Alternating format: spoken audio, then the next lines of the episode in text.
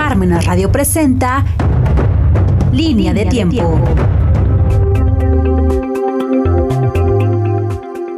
Estamos en su programa La Línea del Tiempo.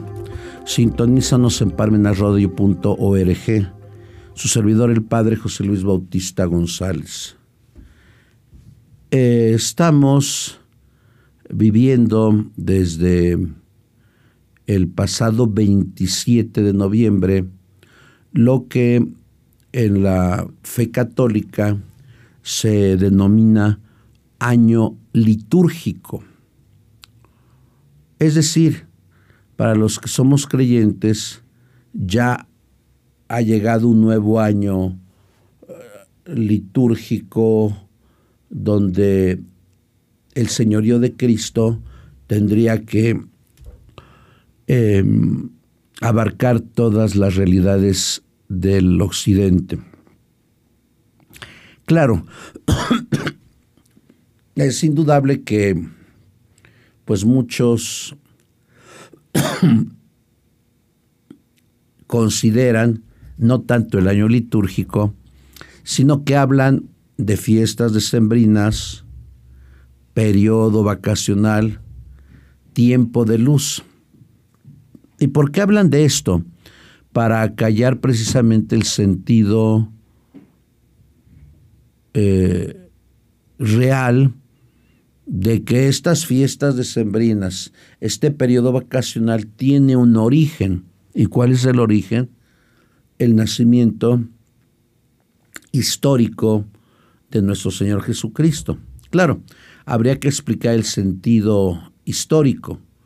Yo le llamaría simbólico porque no se sabe a ciencia cierta cuándo nació Jesús. Si ustedes examinan, si ustedes examinan la Biblia de Jerusalén, dirigida por ese gran dominico Pierre Benoit, en la cronología que viene al final, podrán ver nacimiento de Cristo 7-6 antes de. ¿Cómo? Jesucristo nació antes del el año cero, sí, porque hubo un pensador en el siglo VI que dató mal el nacimiento de Jesús. Aquí yo no me quiero extender porque hace dos años, creo, un año, le dediqué dos o tres programas al nacimiento de Jesús, teniendo como base la estimación que hizo Johannes Kepler en cuanto a mm, una estrella nova que se vio entre el año 7 al 6 por la conjunción de tres planetas, Marte, Júpiter y Saturno. Por eso no se sabe a ciencia cierta si Jesús nació entre el año 7 o el año 6. Y la otra afirmación desde el punto de vista histórico es que cuando se celebra la primera natividad en tiempo del emperador Constantino en el 323 de la era cristiana, eh, se ocupa el 25 de diciembre porque había una antigua fiesta pagana que era el nacimiento del, del sol invicto, 25 de diciembre. Si ustedes checan todas las mitologías del mundo, generalmente el dios solar nace entre el 23 al 25 de diciembre. Y por eso se afirmó, si la antigua fiesta pagana del dios invicto es un dios pagano que no existe, el verdadero sol que nace de lo alto es Jesús. Y a quien debemos todo es a Jesús. Por eso se cambió la antigua fiesta del sol invicto y se dio el nacimiento de Jesús un 25 de diciembre. Por eso decía que es algo simbólico, porque indudablemente no sabemos eh, el año 7 de 6 y la fecha. Jesús no era rey terreno, Jesús no era emperador terreno, y por eso no hay constancia de un papel que marque su nacimiento, pero de que Jesús existió, indudablemente existió. Con este preámbulo histórico, yo quisiera hablar en este programa, o más bien intento hablar en este programa, de lo que significa para la cultura occidental y para tantos millones y millones de católicos que van a la Eucaristía o que la ven por Facebook o por YouTube, que es el año litúrgico. Antiguamente, si ustedes recuerdan, los que tengan 80, 70, 90 años, antiguamente no se hablaba de año litúrgico, se hablaba de año cristiano. De hecho, un servidor tiene dos colecciones de año cristiano de cuatro tomos, porque antiguamente el correr de la liturgia, el devenir de la celebración, tenía como trasfondo la celebración de los santos.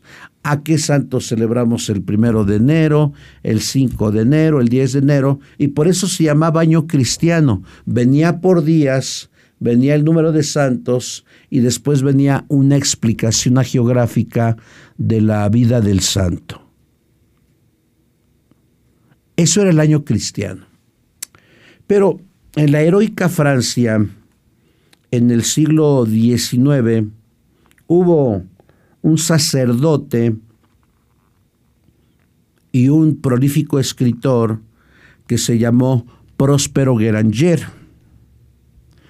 El Próspero Gueranger vivió entre 1805 a 1875 y aparte fue abad del priorato benedictino de Solesman y fundador de la Congregación de Francia de la Orden de San Benito Abad. Él fue el que innova en una obra que intituló Año litúrgico, precisamente lo que sería el nuevo dinamismo de la celebración activa, consciente y fructuosa en una Eucaristía, pero teniendo como centro no a los santos. El dinamismo del año litúrgico será Jesús. Es el centro. La litúrgica, la liturgia es cristocéntrica, eh, teocéntrica, eh, trinitaria, pero también eclesial. Pero el centro será Jesús entendido desde su encarnación, su vida pública, su pasión, su muerte y su resurrección. Por eso también don Próspero hablaba de las instituciones litúrgicas y precisaba también el papel de la Virgen María en una obra que intituló Nuestra Señora en el año litúrgico. Como bien sabemos, indudablemente, los franceses, teólogos, en este caso liturgistas, se han adelantado un poco al dinamismo de la iglesia. Así siempre ha actuado la iglesia católica porque retoma el pensamiento de un Agustín, de un Tomás de Aquino, eh, retoma el pensamiento tal vez eh, de Orígenes, de Tertuliano, retoma el pensamiento de Benedicto XVI y lo, lo participa en una encíclica. Así ha sido siempre nuestra iglesia, pero nuestra iglesia católica, en especial en su magisterio, siempre da pies de plomo para repensar las cosas. Nunca las acepta así rápido porque tiene que pensar, eh, es una institución llena de la acción del Espíritu Santo. Unos años después eh, hubo otro pensador que se llamó Romano Guardini, que escribió el espíritu de la liturgia. Claro, estamos hablando cuando la liturgia provenía de la misa tridentina del Papa Pío V. La misa a espaldas del pueblo, ustedes recordarán cómo era la Eucaristía, eh, había altares laterales, siempre de espalda al pueblo, y la misa en latín.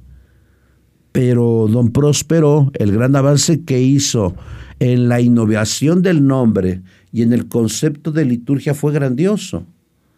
Por eso, pues tendríamos que conocer un poco la obra de don Próspero Granger, yo les invitaría a que lean su obra. 80 años después, mm, su Santidad Pío XII, en la Mystici Corporis, da entrada precisamente a este término y lo hace en su calidad de pontífice. A veces se ha especulado por qué eh, Pío XII no convocó un concilio. Bueno, primero porque fue elegido en plena guerra mundial, en el año 39. Después vino la posguerra y alguien sugiere que tal vez pues el colegio cardenalicio no, no le ayudó muy bien para este anhelado concilio que la iglesia necesitaba. Como yo lo platicaba creo que en el mes de junio aquí con ustedes, cuando relataba la vida de Juan 23, es Juan 23 que un 25 de enero del año 1959, casi tres meses de su elección, sorprendió a propios y extraños porque desde la basílica bellísima de San Pablo Extramuros, él pedía que hubiese un nuevo concilio. Yo creo que se estremecieron los cardenales porque el concilio de 1870 había sido suspendido por la unificación italiana. Pero algo que más sorprendió precisamente, algo que más sorprendió precisamente fue la mm, una de las primeras constituciones. Claro, después de lo que les comentaba de los anteproyectos, de los proyectos, algo que causó estupor precisamente fue la Sacrosantum Concilium que estaba en sus ires y, diretes porque pues muchos no aceptaban la reforma en lengua vernácula, la utilización de instrumentos fuera del órgano, muy discutida. Si ustedes tuvieran la primera edición del Concilio Vaticano II, que después ya no se puso en las demás ediciones, es votos a favor y votos en contra. Claro, aquí no es la Cámara de Diputados. Aquí los, los votos a favor siempre fueron más, porque recuerden que participaban más de dos mil, eh, más de participantes. Pero la que tuvo más votos en contra, no recuerdo si 300 o 400, fue la Sacrosantum Concilium. Esta constitución sobre la Sagrada Liturgia va a adoptar la nueva nomenclatura que ya había aceptado Pío XII y que había propuesto Próspero Gueranger un siglo antes, año litúrgico. Y nos explica la Sacrosantum Concilium el dinamismo del año litúrgico, el espíritu de la liturgia para que la liturgia fuera una participación activa, consciente y fructuosa, y si se abrían las lenguas vernáculas, entonces ya no iba a ser la misa de espaldas al pueblo, la misa iba a ser en lengua vernácula, español, italiano, francés, alemán, y aparte la innovación era el acompañamiento de instrumentos eh, varios en la celebración de la Eucaristía, pero la transformación de la liturgia de Pío V al nuevo misal. Y se dio paso a quitar muchas rúbricas, porque aún circula en internet, la misa tridentina tenía muchas rúbricas, cómo colocar los dedos, cómo colocar el purificador, qué palabras tenemos que decir en secreto y lo que explica don Próspero es que la liturgia no son rúbricas. La liturgia es la vivencia de la fe, quitando muchos rubricismos. Ciertamente siempre habrá rúbricas para que los sacerdotes de cualquier país nos unifiquemos en la liturgia. Por eso se afirma en el derecho canónico que ningún sacerdote puede alterar, suprimir o cambiar nada de los libros litúrgicos. Es que es para que participe la gente. Por eso todos decimos la doxología final, por Cristo, con Él y en Él. No. Si nosotros consultamos otro libro, que también les recomiendo que lean, eh, El espíritu de la liturgia de Benedicto, bueno, no era Benedicto, el espíritu de la liturgia de Joseph Ratzinger. Y utiliza la misma nomenclatura que Romano Guardini 50 años después, antes había utilizado. Cómo vivir el dinamismo de la liturgia en la celebración con silencios, con respuestas litúrgicas, con cantos, con la escucha y con la participación.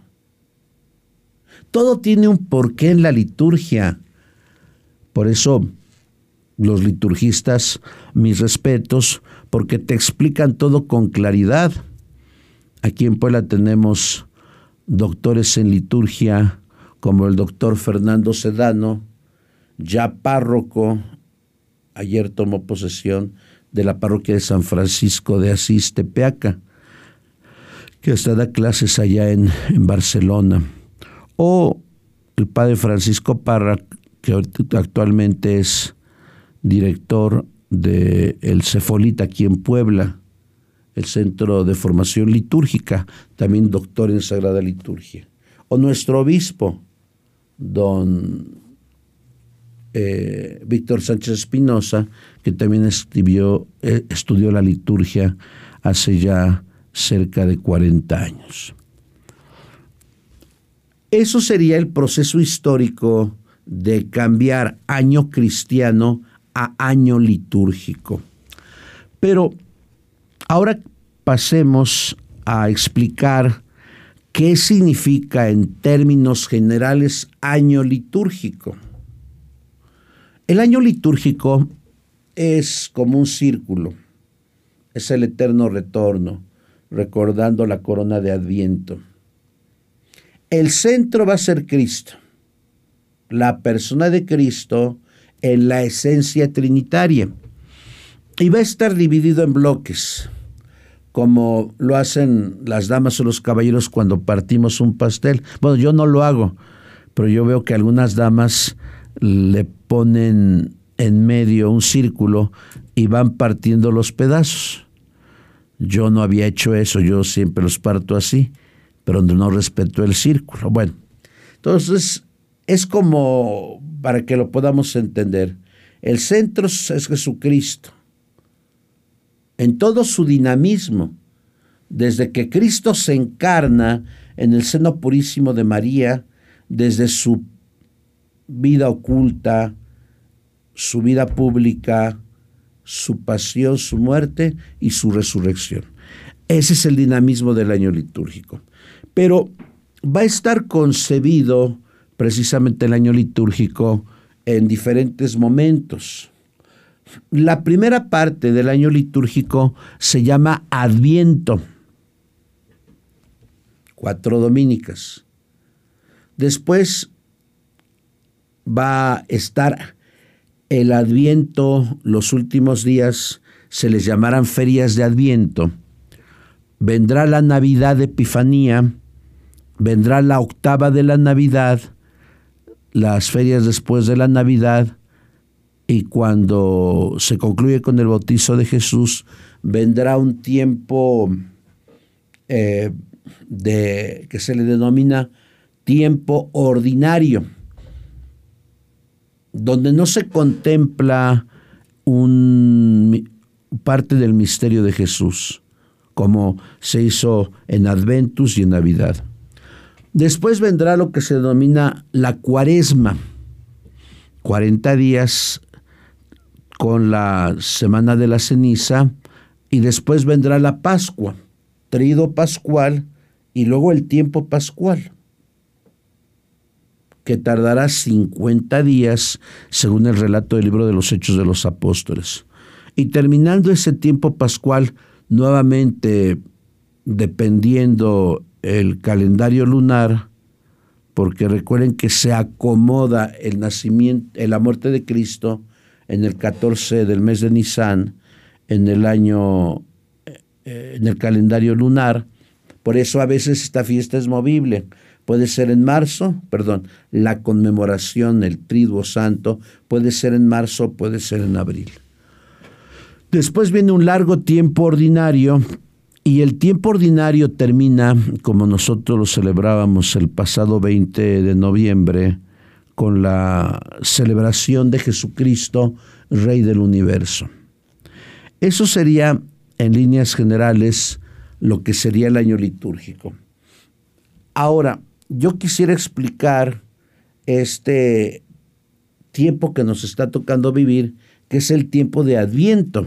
Miren, la palabra adventus dentro de la cultura latina eh, se utilizaba con varias acepciones, pero creo que lo que más nos interesa a nosotros son dos acepciones. Adventus es la llegada, el anuncio del nacimiento de una divinidad pagana. Y la otra acepción adventus es el anuncio, la llegada del Hijo del César. Porque la palabra adventus significa llegada o venida.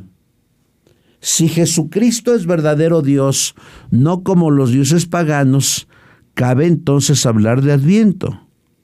Si Jesucristo es el verdadero Rey de Reyes, es indudable que es verdadero hombre en esa comunicación idiomatum, en esa cercanía de Dios con el hombre, pero mistérica a los ojos nuestros. Una sola persona, pero dos naturalezas, la naturaleza humana y la naturaleza divina. El adventus, podríamos pensar también que es todo el tiempo donde el hombre tuvo conciencia de sí hasta que llegó la plenitud de los tiempos, Gálatas 4:4, y Dios Padre envió a su Hijo, nacido de mujer, nacido bajo la ley. Ese es el periodo del Adviento, tiempo de preparación. O alegóricamente, pero también históricamente, el tiempo de Adviento es acompañar a María Santísima que está embarazada. Embarazada de nuestro Señor Jesucristo. Este es el hermoso tiempo de Adviento. Pero ustedes recordarán que en los templos existen cuatro, una famosa corona esta corona no es propia de nuestra cultura latinoamericana. La corona de Adviento es propia de la cultura alemana, allá por la región de Bavaria, ahí donde, nació Benedicto. Por eso las coronas las hacen de abeto, porque el abeto es un árbol muy común en Europa. ¿Y por qué las hacen de verde? porque significa el verde de la esperanza. Aquí las haríamos de pino, las hacemos de pino. Es el verde de la esperanza, la esperanza que no muere ni con un accidente automovilístico, ni con la enfermedad, ni con un problema económico o un problema judicial. la esperanza que no muere desde la enfermedad en un hospital o en una casa o desde la cárcel cuando alguien es presunto inocente el sufrimiento que conlleva un sufrimiento físico o un sufrimiento moral. Esa es la esperanza, la esperanza de saber que Jesús va a nacer en Belén en el año en el año 7, 6 antes de Cristo. Segundo, tiene es circular porque el amor de Dios es un eterno retorno, no tiene límites, es universal. Baste ver la cruz de Jesús para entender dentro de esta cultura occidental toda la influencia de la fe en la en el mundo de la cultura, arquitectura, escultura, pintura, literatura, música, política porque todo ha sido iluminado precisamente por Jesús. Ahora bien, ¿por qué cuatro velas? Cuatro velas porque son cuatro dominicas. Se prenden primero dos moradas, una rosa y luego una, una morada. ¿Por qué una rosa? Porque el color litúrgico de la tercera dominica del Adviento es el famoso gaudete en latín. La aclamación, la antífona de ese día que va a decir, in gaudete indomino semper. Alégrate siempre en el Señor. Alégrate. ¿Y por qué vamos a estar alegres? Porque está a punto de nacer Jesús, porque está a punto de nacer el Salvador. No tengamos miedo a nada. Está a punto de nacer el Salvador y es ese Salvador que nos va a dar fortaleza, gracia a cada uno de nosotros. Ese Salvador es el que va a llenar nuestras tristezas, el que va a colmar nuestros dolores, el que va a apaciguar nuestros sufrimientos, el que va a curar nuestras heridas el que va a sanar nuestras enfermedades, pero en la medida que lo invoquemos. En la medida que cada uno de nosotros, como lo comentaba en un principio, vivamos este espíritu de la liturgia a plenitud, en la medida que cada uno de nosotros vivamos la cercanía con un Cristo vivo, con un Cristo actuante y con un Cristo reinante. Ese pues es el espíritu que vamos a vivir en este tiempo de adviento. Ojalá que así lo consigamos. Muchas gracias.